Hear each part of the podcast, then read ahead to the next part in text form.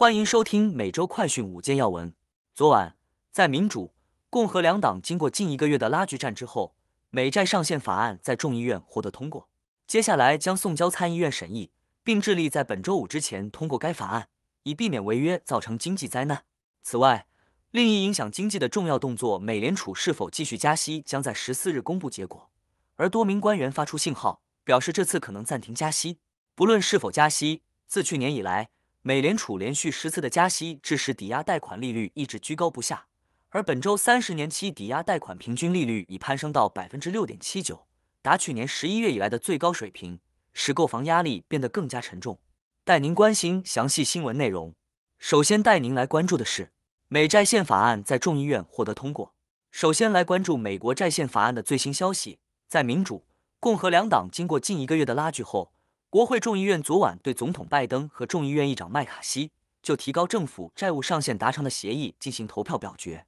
结果显示，有三幺四名众议员投下赞成票，超过了所需的两百一十八票，法案成功在众议院获得通过。总统拜登发文指出，众议院在当晚迈出了关键性的一步，防止美国出现有史以来的第一次债务违约，并保护来之不易的历史性经济复苏。按照程序，法案下一步将送交参议院审议。目前两党的目标是在周五晚之前通过这项法案，因为距离潜在违约日期六月五日只剩四天的时间。参议院多数党领袖舒默表示，不愿浪费任何一分钟的时间。在法案于众议院通过后，已经立刻返回自己在国会的办公室，开始推进相关工作。接下来要带您关注的是，美联储官员暗示六月会议或不加息。美国联邦储备局将于本月十四号公布议息结果，在议息静默期之前。多名官员发出信号，暗示六月份可能暂停加息一次。美联储理事暨副主席提名人杰斐逊，即使在下次议息时决定维持利率不变，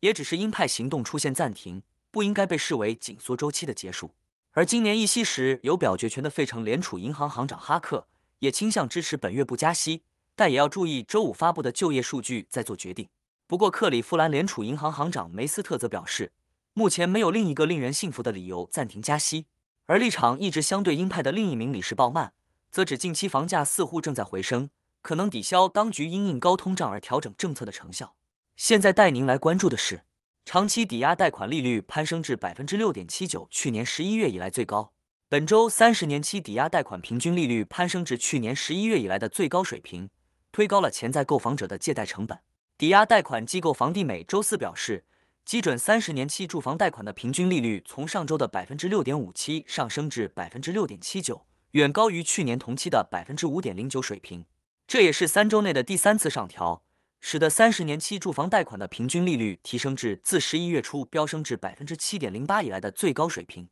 另外，十五年期固定利率抵押贷款的平均利率也有所上升，从上周的百分之五点九七上升至本周的百分之六点一八，也高于去年同期的百分之四点三二。而与此同时，接近历史最低水平的房屋库存进一步抑制房屋销售。根据房地产数据公司 Atom 周四发布的一项分析，第一季度购房贷款与去年同期相比下降了百分之四十四点三。接下来带您关注的是，加州拟对短租新增百分之十五税率，以资助经济适用房。加州立法者目前正在考虑一项针对如 Airbnb 和 Vrbo 等短期租赁征税的新法案，以资助经济适用房。并为缓解游民危机提供帮助。加州参议院日前以二十七比十一通过五八四号法案，拟对短租租金征收百分之十五的税费。代表中央海岸，同时也是发起该法案的州参议员利蒙在声明中表示，作为一项业务，短期租赁的租金迅速增长，促使当局研究其对房地产市场的影响。目前，法案已提交给议会进行审议。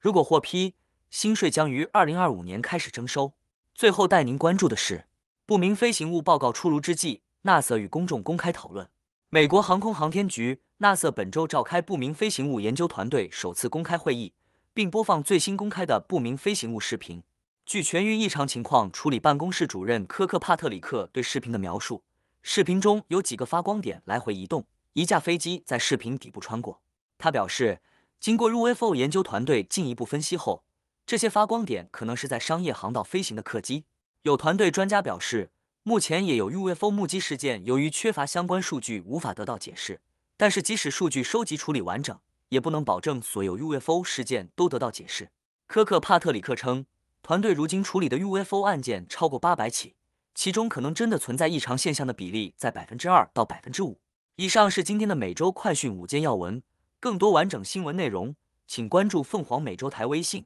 印思、脸书、小红书、TikTok、油管、推特等各社群平台。